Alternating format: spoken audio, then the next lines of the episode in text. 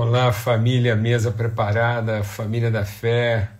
Bom Natal aí para todos. Graças a Deus, o Senhor faça resplandecer sobre todos o seu rosto e nos dê paz sempre, alegria, privilégio. Estamos juntos aqui. Dia de Natal, um abração para todo mundo aí. Tá chegando. Vamos aí tomando lugar à mesa, essa mesa de família, de comunhão. E quem está aí comendo aí uma sobra de frango assado, peru, rabanada. Ou então tá tomando um detox aí, né? Tem gente aí que tá tomando um suco detox aí, porque é muita coisa. Não, César, nem fala, rapaz. Pensa um presente aqui, meu Deus do céu a Luísa, alegria, abração para todo mundo aí, todo mundo que está partilhando essa alegria com a gente. É muito bom, muito bom mesmo. Graças a Deus. Um final de ano assim maravilhoso. Forte abraço para todo mundo, graças a Deus. E aí, meu irmão, Francisco Barreto, recebi aqui, viu, o seu presente de Natal, vem boa hora. Quero te dizer que não foi carne nem sangue quem te revelou aí, mas foi o Espírito Santo, viu, meu irmão? Graças a Deus todos aqueles que abençoaram nossa casa aqui, comimos aqui. Tanta coisa maravilhosa, né? Que coisa mais bendita saber que a gente tem esse lugar aí no coração das pessoas. E muito bom mesmo. Também a gente ama, viu? Sua casa, todo mundo aqui. E a gente tem você aqui como parte da família, com certeza. Abração para todos aí, amém? Então, a gente quer seguir aqui em oração, celebrando o Natal. Eu quero compartilhar uma palavra com vocês. Fiz todo empenho assim de, de estar nessa mesa aqui, né, hoje. e uh, porque eu tenho uma, algo assim no coração muito muito íntimo mesmo. Quero quero repartir com vocês uma palavra natalina, uma palavra de família, aquela coisa assim, final do dia 25, né, em casa, sentado todo mundo, chinelo, bem à vontade. E é nesse espírito, né, como quem está em família, com os irmãos, os chegados, uma conversa assim bem descontraída e bem familiar e entregar. Quero entregar para vocês o meu coração, o coração da minha casa, numa reflexão bem a propósito do dia de hoje, tá bom? Então vamos orar né, para que o Espírito Santo mesmo assim nos, nos oriente, nos leve a esse lugar de intimidade, a mesa do Pai. Né, nós queremos estar sentados à mesa do Pai. Hamilton Júnior, rapaz, que olha que encontro foi aquele aí no CMA, no nosso encontro de unidade. Meu Deus, renovador, inspirador. Você, você devolve para todo mundo nosso testemunho, nossa alegria, nossa gratidão de termos estado juntos aí com os irmãos, a, a, o cuidado, o esmero, né? o afeto transmitido a todos nós aí, como foi uma mesa mesmo de família, tá bom? Graças a Deus. E o que eu tenho que compartilhar aqui hoje é muito simples, é bem em cima dessa, desse entendimento. Então, vamos orar. Pai, muito obrigado. Obrigado, nosso Deus e nosso Pai, porque somos os teus filhos assentados ao redor da tua mesa. É assim que nós queremos entrar na tua presença, entrar na tua presença em família em perfeita, plena irmandade, olhando uns para os outros como irmãos, entendendo e, e, discernindo, tendo a sensibilidade do olhar, da percepção de uns e outros. Esse, esse maravilhoso, bendito desafio que é conhecermos o teu amor numa multiforme expressão da tua graça, onde cada um revela uma nuance, um tom, uma característica da tua graça nesse corpo onde nós somos, antes de tudo, membros uns dos outros. Membros de Cristo e membros uns dos outros. É nesse espírito que nós queremos mesmo assim, Deus, ministrar ao nosso próprio coração, segundo a palavra revelada do Senhor e a unção do teu espírito. no nome de Cristo Jesus, o Senhor. Amém e amém. Graças a Deus. Graças a Deus. Então tá aqui, ó, o nascimento de Jesus e a gente já compartilhou isso outras vezes, mas é, é, meditar na palavra de Deus até que a gente coloque isso em prática é isso mesmo. A gente vai meditando, meditando até o nosso coração ser aperfeiçoado. Então é um esforço de reflexão, de repetição e hoje, muito especialmente, eu quero entregar aquilo que é a minha meditação recorrente, abrir mesmo meu coração entregar isso para a família, para os irmãos que têm a honra né, de sentar com a gente aqui nessa mesa de família. Então, aqui em Lucas capítulo 2 diz assim, verso 8: Havia pastores que estavam nos campos próximos e durante a noite tomavam conta dos seus rebanhos. E aconteceu que um anjo do Senhor apareceu-lhes e a glória do Senhor resplandeceu ao redor deles. Ficaram aterrorizados. Mas o anjo lhes disse: Não tenham medo. Estou trazendo boas notícias de grande alegria para vocês, que são para todo o povo. Ai, a gente podia entender isso, né? Assim, às vezes a gente a gente traz para o ambiente do nascimento de Cristo uma beligerância, um, um conflito, né? assim, uma, uma, uma, uma guerra que, que não era para ser trazida. Né? É uma notícia para todas, todo o povo. Hoje, na cidade de Davi, nasceu o Salvador, que é Cristo Senhor. E servirá de sinal para vocês: encontrarão um bebê envolto em panos e deitado numa manjedoura. De repente, uma grande multidão do exército celestial apareceu com um anjo louvando a Deus e dizendo: Glória a Deus nas alturas e paz na terra aos homens aos quais ele concede o seu favor. O que que os céus declaram? O que que é a voz celestial? O que que é a voz da eternidade no nascimento de Jesus? Glória a Deus a partir dos lugares mais altos e essa percepção da glória, esse entendimento da glória, essa, essa, essa revelação da glória de Deus, que é insuperável, né? é, é imbatível, é incorruptível, é isso que Deus quer nos revelar. Que nada está é, é, subjúdice, nada está ameaçado, não existe uma ameaça a única ameaça que paira sobre a sua vida, a única ameaça que paira sobre a minha vida é a ignorância, a rebeldia.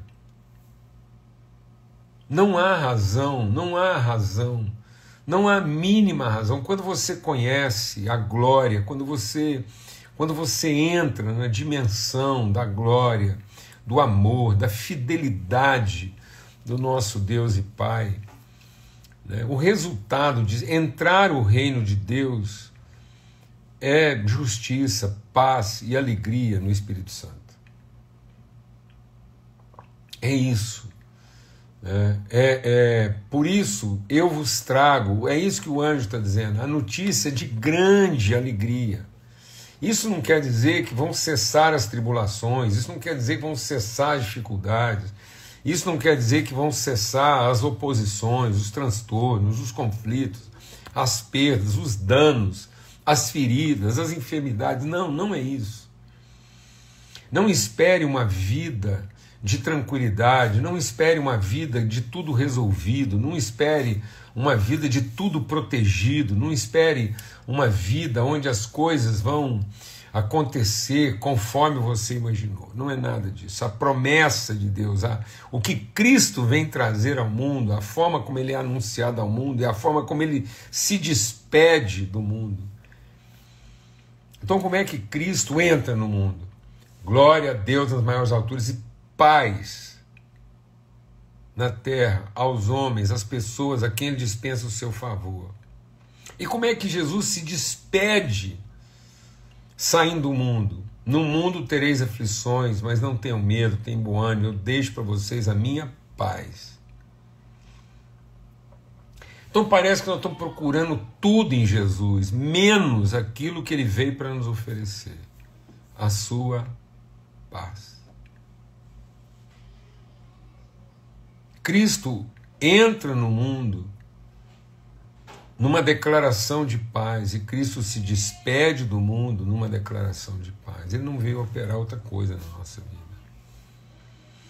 Ele não veio trazer outra coisa, ele não veio trazer a conquista dos nossos sonhos, ele não veio trazer a cura das nossas enfermidades, ele não veio trazer a solução dos nossos problemas. Não é essa a promessa.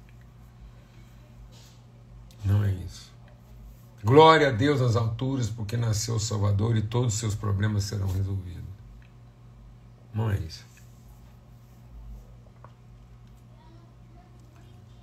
Não. Glória a Deus nas alturas e paz na terra. Não é glória a Deus nas alturas e agora o mundo vai não vai ter mais tribulação. Não, é glória a Deus nas alturas. O mundo continua sendo o mundo das aflições, mas eu deixo para vocês a minha paz. A paz de Cristo guardando nossas mentes e nossos corações. Então essa é a promessa. E essa promessa de paz, ela só é alcançada, ela só é, é, tocada, você só entra nessa dimensão da paz quando você se apropria né, desse entendimento, dessa convicção, dessa certeza. Então não é uma paz é, na forma de um sentimento, não é a paz na forma de uma de um, de um favoritismo, não é a paz no sentido de um protecionismo, não é a paz de um ser humano protegido, não é a paz de um vigia na porta, não é a paz de um muro alto, não é a paz de uma conta bancária, não é a paz de um exame de saúde favorável, não é a paz de todas as suas taxas de colesterol, de triglicérides, de, de tudo em ordem. Não, não é, não é essa a paz. Isso não é paz. Não é a paz de quem tem propriedades, não é a paz de quem está garantindo o futuro dos seus filhos. Isso não é paz. Isso é ilusão. O que muitas vezes nós estamos chamando de paz não é paz, é ilusão. É fantasia.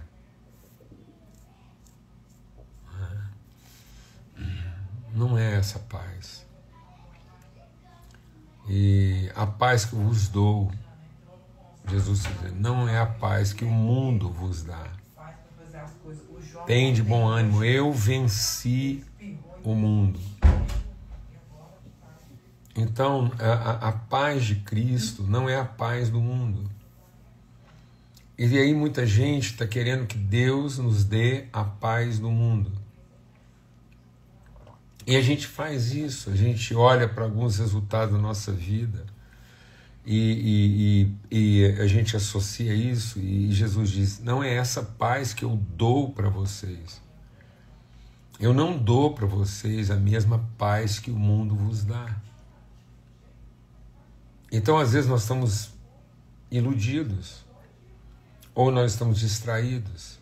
E eu queria compartilhar com vocês nesse, nesse, essa semana, nesse encerramento de ano, é que eu tenho certeza que todos nós seríamos mais alegres se fôssemos mais sérios. Se todos nós levássemos a vida mais a sério, nós seríamos pessoas mais alegres. Mas é porque a gente acaba não levando a vida a sério, a gente se distrai, e se distraindo, a gente vive uma inconstância emocional. Então muitas pessoas estão buscando a felicidade na forma como elas são distraídas, elas estão distraídas. Cuidado para você não estar tá vivendo a felicidade que a distração está te concedendo. Cuidado para você não estar vivendo a felicidade que a distração que você produz para você mesmo está te trazendo. Mas que você possa viver a paz que só as pessoas sérias alcançam. E aí o texto que eu quero ler com você está lá em Filipenses, né? Quando Paulo diz isso, ele diz assim, ó: capítulo 4 de Filipenses, a partir do verso 4. Alegrem-se sempre no Senhor, novamente eu digo, alegrem-se. Então, é, Paulo está dando uma ordem de alegria. Ele diz que alegria é uma coisa séria. Alegria é uma condição de quem leva a vida a sério, de quem não se distrai, de quem é atento. E aí ele diz: então seja a amabilidade de vocês conhecida de todos. Então não é só quem te trata bem que você trata bem, não. Todo mundo vai dar notícia da sua gentileza. Você é gentil com todo mundo intencionalmente, você é essa pessoa que trata todos igualmente. Então ele diz: não andem ansiosos de coisa alguma, mas em tudo a sua oração, sua súplica com ações de graça sejam apresentadas diante de Deus. Então ele está dizendo: não, a ansiedade é inimiga da paz. A ansiedade é, é o que domina o coração das pessoas distraídas. Então, quem está se distraindo, quem está se divertindo, quem está se desviando, o que é diversão? É divergir, é desviar. E às vezes você está procurando uma vida de diversões, de distração, de desvio, de desatenção. E Deus quer nos dar uma vida cheia de alegria, alegre o tempo todo, em tudo. Outra vez digo: alegre-se sempre, alegria é algo constante. Então, uma pessoa que é alegre sempre, sabe por que você pode ser alegre sempre, desde que você seja sério, atento, que você não se distraia? E qual a maneira da gente não se distrair? Tudo que é verdadeiro, tudo que é nobre, tudo que é correto, tudo que é puro, tudo que é amável, tudo que for de boa fama, se existe alguma coisa louvável, nisso você pensa. Então é um exercício de meditação. 24 horas por dia você meditando naquilo que é a promessa, a palavra, a promessa, a palavra. Então isso é uma coisa de gente séria, gente que não se distrai, gente que não está tentando encontrar a sua felicidade naquilo que ela é capaz de produzir ou a vida é capaz de oferecer, não.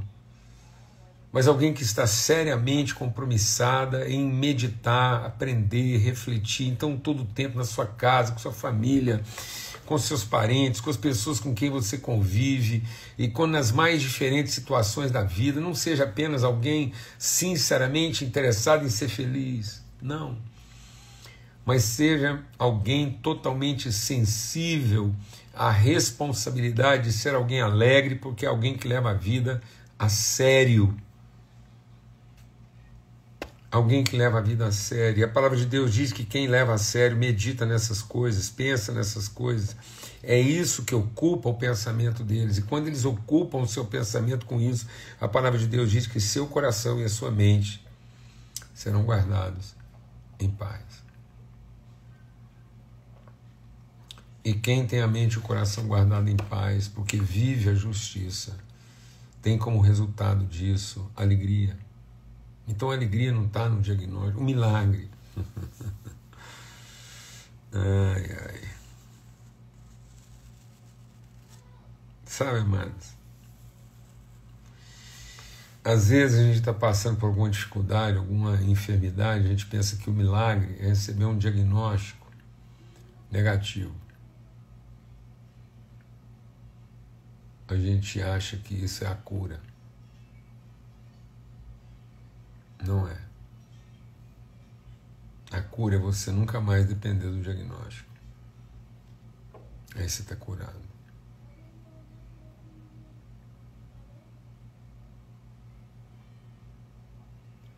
Não celebre um diagnóstico positivo como se ele fosse a cura. Por que se ele não fosse? Então você não estava curado.